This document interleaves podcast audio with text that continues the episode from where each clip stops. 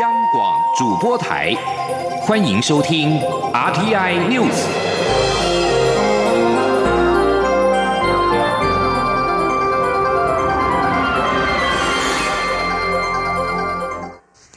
各位好，我是李自立，欢迎收听这一节央广主播台提供给您的 RTI News。农委会发布新规定，针对从非洲猪瘟疫区违规携带肉品入境。初犯遭罚新台币二十万元的人士，从今天开始，如果未当场缴清罚款，就禁止入境。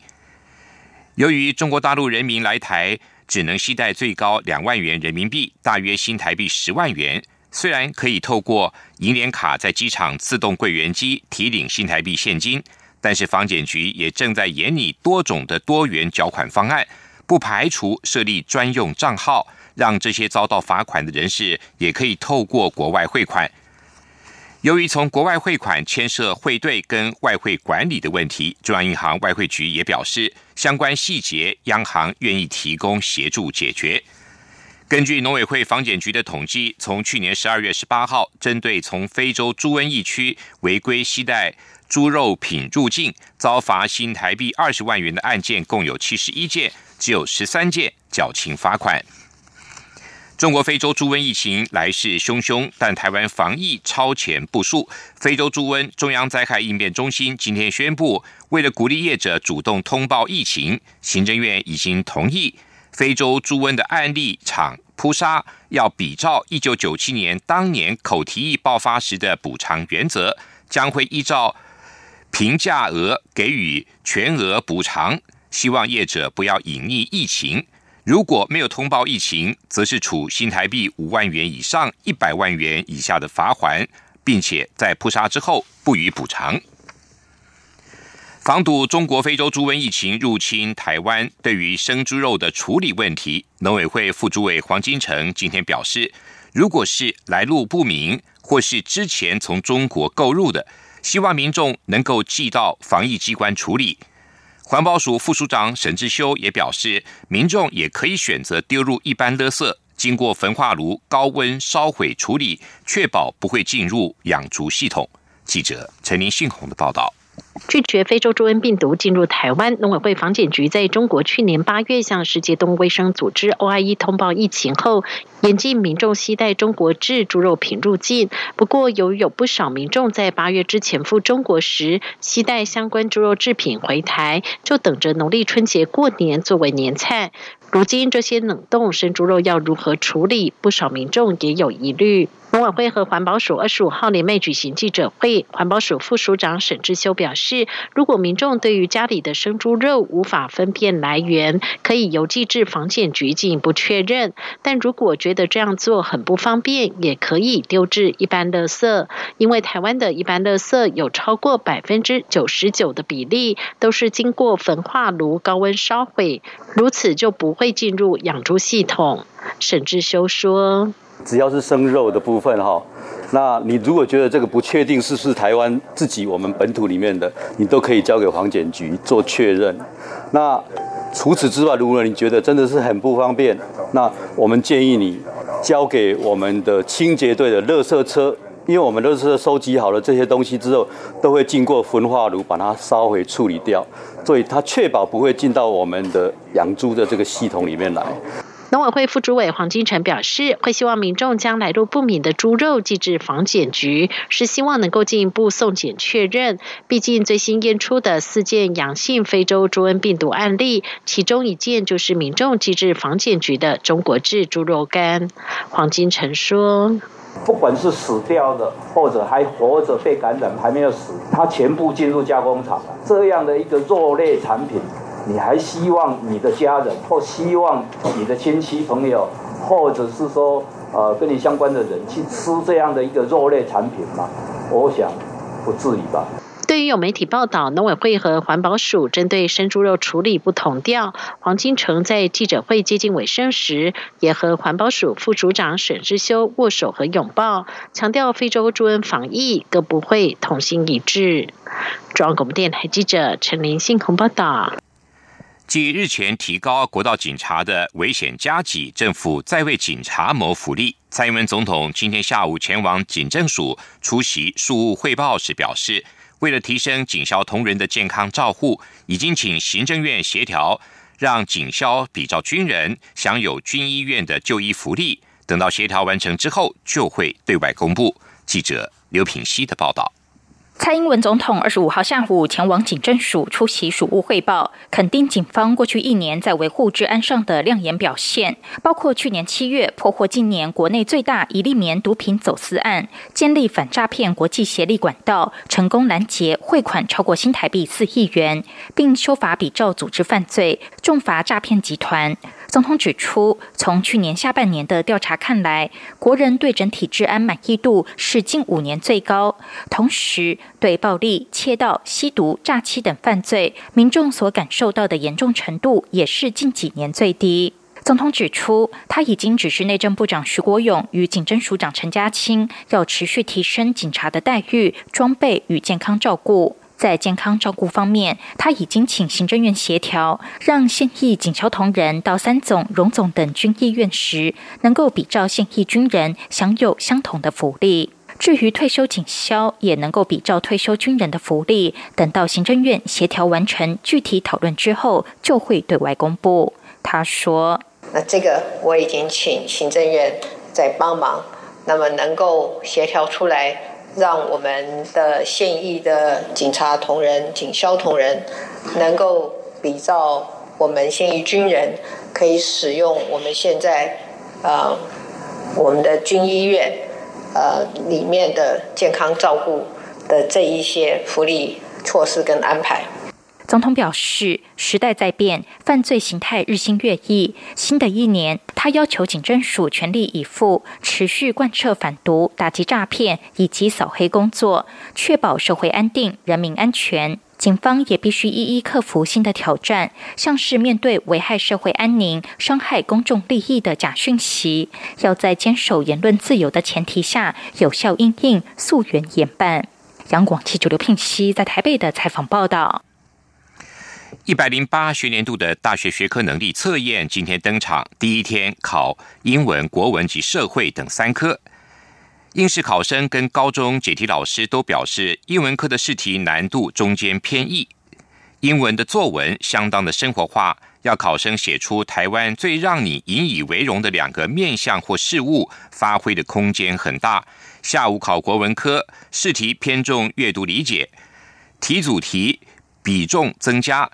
包括了围场审题，老师还有考试生都认为题目是中间偏易，而且试题灵活。除了将电视剧《延禧攻略》入题，还将音乐人罗大佑跟李宗盛的词曲也融入了题组题，彰显时代意识。记者陈国伟的报道。大学学测国文科从去年起将选择题和作文分开考，今年选择题试题相当生活化及趣味化，融入了陈述局小行星、国防类产业需求调查、带状商店街、旅行社文案等，并在最后一题将电视剧《延禧攻略》的角色特质入题，但考生如果没有看剧，还是能作答。另外有个题组改写了音乐评论家马世芳的文章，讲述资深音乐人罗大佑及李宗盛的创作。特质。大考中心主任刘梦琪表示，高中审题老师认为罗大佑的歌承载大时代的沧桑，李宗盛的歌诠释生命内在的惶恐，两人的歌召唤读者的时代意识。学生在判读答案之余，也能触发感怀。今年二十八到三十题，哈，是罗大佑跟李宗盛的歌曲歌词，哈，在讨论他们的歌曲歌词，哈。那三十题是直接把罗大佑跟李宗盛的歌词，哈，直接作为选项来考。今年国文选择题试卷有四十二题，审题老师指出，今年题型主要结合多元化的阅读素材，检核学生的阅读理解能力。当中共有十个题组，比去年多一个，总题数二十六题，占比六成。有些题组的篇幅虽然不短，但文字叙述平易，文章脉络分明，具鉴别度。部分试题分析写作手法，或由阅读文本所延伸的情境，引导学生进行篇章内容的反思，落实素养导。向的命题设计。大学学测今年有十三万八千三百九十人报名，其中国文科最多人选考，有十三万八千两百四十八人，缺考两千一百零六人，缺考率百分之一点五二，比去年百分之一点三三来得高。中央广播电台记者陈国伟台北采访报道。经过多年的波折，中国维权人士黄燕终于在昨天深夜搭乘华航班机，在台北时间的今天中午平安的飞抵洛杉矶。他将获得庇护，在美国展开新的生活。黄燕是第一个持联合国难民证入境台湾的中国政治难民。临行前，他在台北接受央广独家专访，特别对于批准入境的台湾政府以及多方提供协助的立委王定宇、长老教会。以及台湾关怀中国人权联盟理事长杨宪宏等人表达感谢。黄燕是在去年的五月二十九号，从印尼雅加达搭乘飞往北京的中华航空公司班机，在桃园机场转机的时候，透过台湾关怀人权联盟协助，向台湾提出入境要求。由于台湾没有正式的通过难民法，基于人道考量，政府特别批准黄燕入境安置三个月，在等待。第三国安置期间予以延期，总计在台停留近八个月。对于未来，黄燕表示既有憧憬，也难掩跟家人分别的伤痛。他期待在美国展开新的生活，为了将来有一天能够重返中国。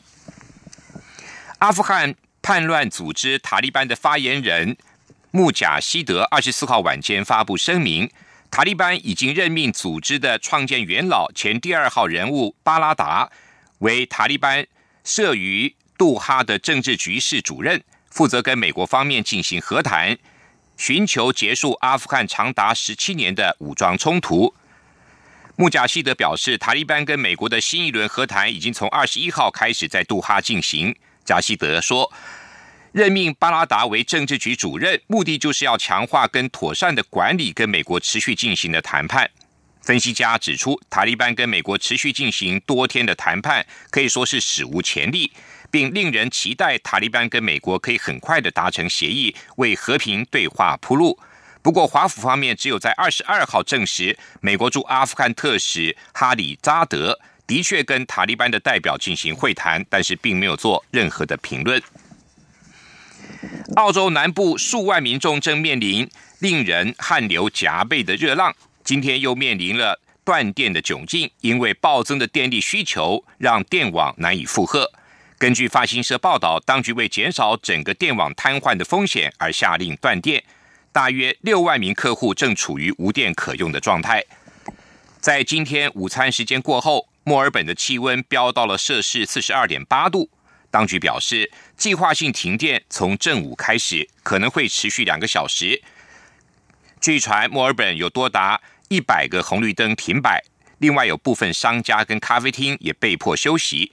维多利亚省其他的地方当局先前也发布了小心火灾的警报，数百名救难人员跟数十架飞机还有直升机正在待命。预期部分地区的气温之后将会飙到摄氏四十七度。澳洲的这一波热浪，二十四号在南澳省达到巅峰，省府阿德雷德气温达到四十七点七度，打破了自一九三九年保持的至今的纪录。美国专家二十四号也表示，资讯战正在持续的扩大，气候变迁跟核子战争等全球的重大威胁，危及文明社会的未来。在此同时，象征性的末日时钟停留在午夜前两分钟。非营利组织原子科学家公报表示，除了全球暖化挑动核武战争的威胁外，操弄事实真相、假新闻跟资讯超载都成为让人类接近世界毁灭的因素。该组织在声明中表示，人类目前同时面临到两大生存威胁。任何一种都会引发大家极度的担忧跟立即的关注。虽然末日时钟跟去年一样维持在倒数两分钟，但原子科学家公报主席兼执行长布朗森在华府的记者会上表示，这是一个像冷战最危险时期一样让人担忧的状态，并且形容目前的趋势是新异常。末日钟设立在一九四七年，自此已经调整过二十多次。二零一八年，则是一九九一年的午夜前十七分钟调快到前两分钟；而上一次这么接近午夜前两分钟，则是在一九五三年。这里是中央广播电台台湾之音。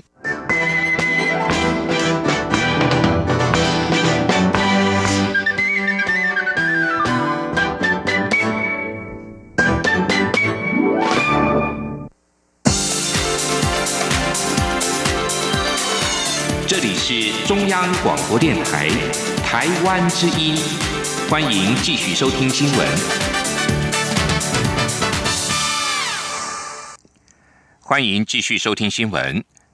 政府规划在三月提出中国企业禁用名单，以确保各单位的资讯通讯的安全。陆委会主委陈明通今天受访时，直接点名华为之外，也强调陆委会不建议会内同仁使用中国企业的产品跟通讯软体。像他自己就一直使用苹果公司的手机。记者王兆坤的报道。陆委会主委陈明通二十五号指出，公部门不要使用大陆华为相关产品，会由国安单位评估后公布。个人使用部分，我们也不建议，因为会有资安风险，应提高警觉。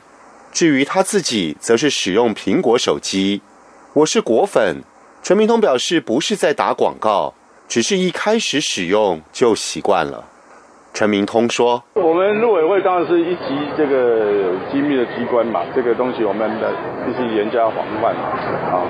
那首先就从那个政府部门的这个相关的设施开始啊。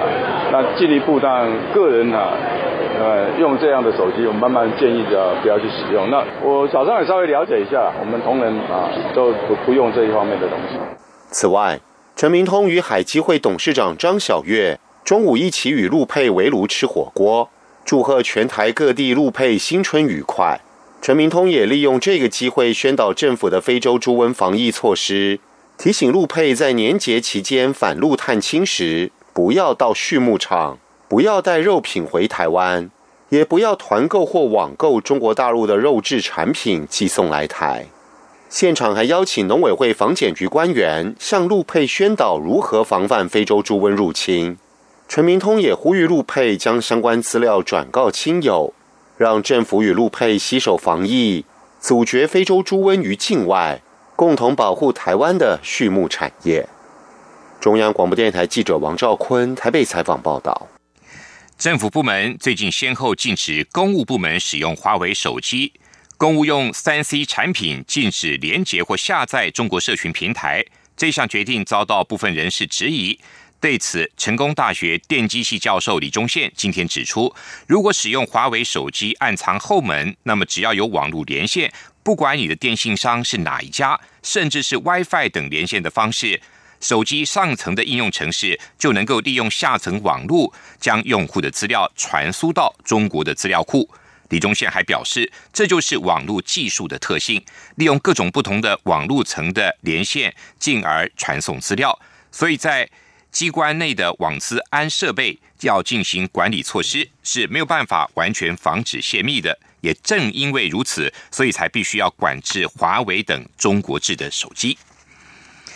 蔡英文总统今天视导陆军第六军团五十三工兵群单位特别操作。各类的重型机具展现部队的救灾能量，其中负责操作挖土机的上兵林子莹跟驾驶战术论车的下士林碧莹两姐妹最受瞩目。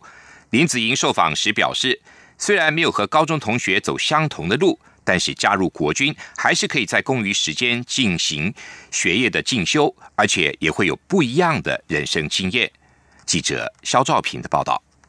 蔡英文总统二十五号视导陆军第六军团指挥部第五三工兵群，为了展示平常训练成果，官兵穿上头盔、救生衣，熟练的操作各类重型机具。其中，把挖土机开上大型板车的桥段最受瞩目，因为驾驶是一位女性士兵林子莹。林子莹表示，一开始确实是有女生是否可以操作重型机械的疑虑，但在自我挑战的期许下，选择勇敢接受训练。虽然刚开始会害怕，但现在认为女生也可以做到男生做的事情。他说：“一开始就是其实会害怕，但是经过这连长跟班长的指导，就是也是赶上班，然后出任务的时候跟防灾演习也有派我出去，所以我觉得。”来当兵就是女生也可以做到男生的事情。林子莹高中毕业后就加入国军，其主要原因就是也在工兵单位服役的姐姐林碧莹的推荐，因为姐姐告诉她，在部队可以一边工作一边进修。林子莹表示，虽然一开始会羡慕高中同学的大学生活，但现在除了快拿到大学学历外，也多了同学所没有的军旅人生。他说：“一开始都其实会羡慕，因为像新训的时候，就可能大家玩的，然后我就是就待在里面，然后会跟着步那个步调走，很紧凑。可是后面到步之后，就慢慢的，哎，已经习惯这个模式，就是会发现自己拥有的别人不一定拥有，然后我反而可以接受更多的磨练，就是也不错。”这对工兵姐妹花知道蔡英文总统要试导部队，还特别手绘 Q 版蔡英文总统人像的小卡片，以及印有蔡总统戴钢盔图案的电烧杯垫小礼物，希望蔡总统使用杯垫时可以想到工兵群。姐妹俩还说，总统收到礼物时笑得很可爱。中央广播电台记者薛兆平采访报道。财经消息：台经院今天举办国内总体经济预测跟元月份的景气动向调查报告记者会，也发布了最新的经济预测，下修今年二零一九年的经济成长率到百分之二点一二。台经院景气预测中心主任孙明德分析，经济情势外冷内温，外贸比原先预期的还要差，尤其美中贸易战。歹戏拖棚，去年十二月出现新的变数，双方协议谈判，但一直是互相放话，厂商的信心跟着受到影响。内需部分呢，台军员预估今年成长率为百分之二点二，跟前一次的预测相同。孙明德认为，政府提出拉抬投资、刺激消费的做法方向是对的，现在内需还有点温度，政府且战且走，亦步亦趋。观察情势，决定后续是否加大力道，会是比较好的策略。台经院院长林建甫也表示，透过鼓励电子支付，带动无现金使用的风潮，进一步的跟国际接轨，也是政策可以思考的方向。美国拉斯维加斯消费性电子展日前落幕，台湾科技新创团队捷报频传，科技部长陈良基今天召开记者会。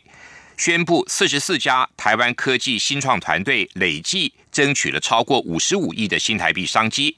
值得注意的是，业者在现场直言，此行真是中大奖了，他们获得最需要的通路跟代理商的订单。记者杨文军的报道。为引领台湾高科技新创前进国际市场，科技部一月八号到十一号率领四十四家顶尖科技新创团队再度征战 CES 大展，并在二十五号举行展后记者会，邀请科技新创业者分享参展的收获与实质成效。科技部部长陈良基指出，这次四十四家台湾科技新创团队累计争取超过五十五亿商机，国际媒体曝光较前一年增加二十倍。且获奖数达全球前二，显见台湾的科技实力与创新能力广受国际关注。德佑科技总经理刘子成指出，他二十年前首次参与 CES 展，打开了在国际乐器市场的知名度与商业合作。时隔二十年，在科技部的支持下，再度前进 CES 展。他所研发的类真鼓是一款拥有独特的顶级音源系统专利技术与不占空间的电子鼓。刘子成指出，此行真是中大奖了，他们获得最需要的通路及代理商的订单。他说：“那重点是。”我们在第一天的时候告诉各位，那是我中了一个大奖。哦，因为我要通路要代理商，那代理商大陆代理商已经签了，那我要找美国的代理商，可是代理商跟通路商是不能冲突的，所以只能够找一个，那我们就中了一个大奖，就是美国的阿玛龙的人就来到我们现场了。刘子成说，他在参展期间便签下百万美元订单，预计二月底将正式与广州音乐节公布合作关系，期盼将能打进电子市场，迈向公司的下一个二十年。中央广播电台记者杨文君台北采访报道。台湾电业法修正之后，再生能源已经可转工跟职工。继 Google 正式宣布选定台南为亚洲地区首宗再生能源交易之后，来自日本的东京电力公司也选择台南沙伦科技城，将投资三十亿购置绿能发电。此案渴望在过年后拍板定案。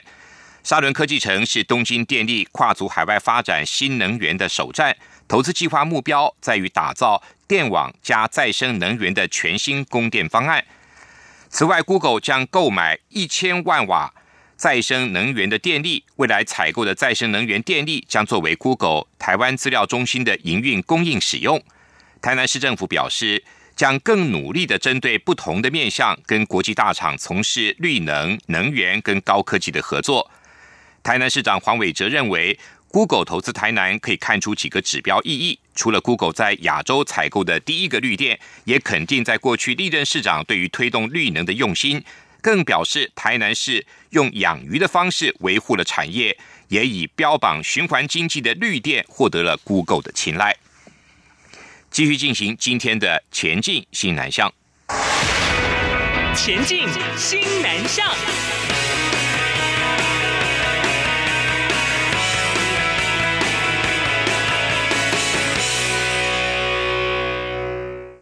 台北当代馆今年的新春不见喜气，反倒是鬼影幢幢，推出了重口味开春乌鬼特展。透过雕塑、录像、跟装置艺术，还有史料和电影，介绍台湾与东南亚共二十二位艺术家同台展出，借由各地的鬼魅传说，从另外一种角度来探索我们所不知道的东南亚的面貌。记者江昭伦的报道。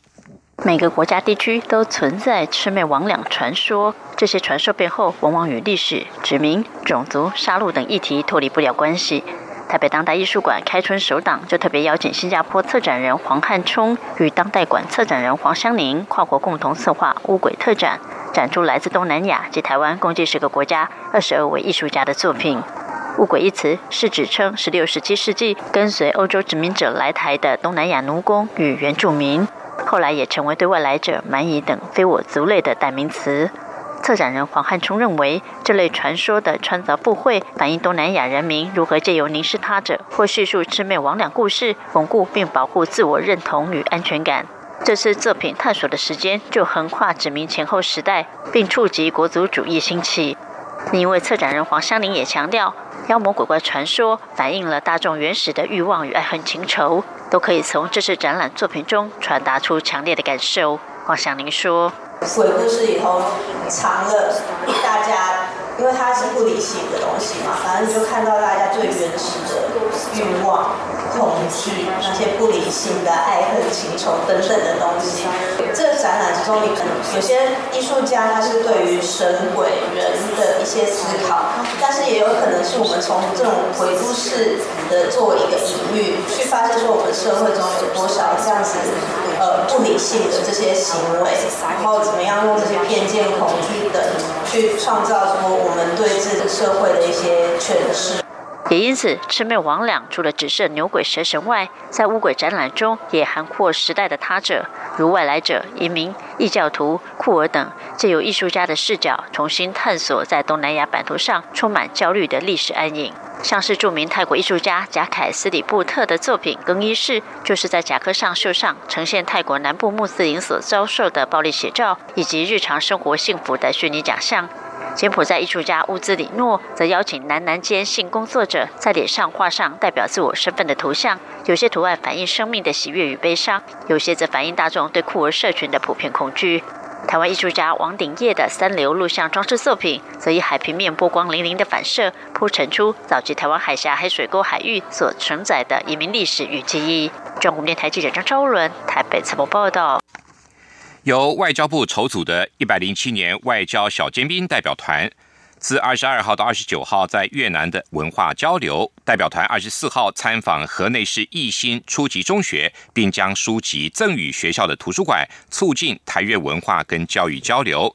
小尖兵团向义新初中图书馆赠予台湾跟世界各国小说等书籍，希望进一步的充实校方图书馆，为校方的教学跟培育学生的读书习惯等做出贡献，也加深台越的教育合作。